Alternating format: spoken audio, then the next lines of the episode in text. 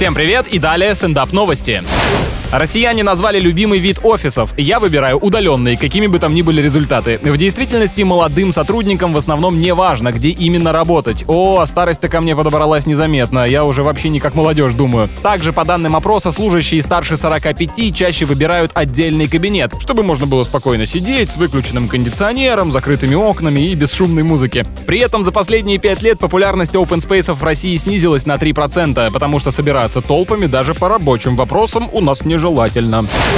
По исследованию одного из британских университетов, напитки розового цвета помогают лучше бегать. Да, в каждой стране есть регионы, где даже жидкость должна быть исключительно пацанского оттенка, иначе лучше уносить ноги.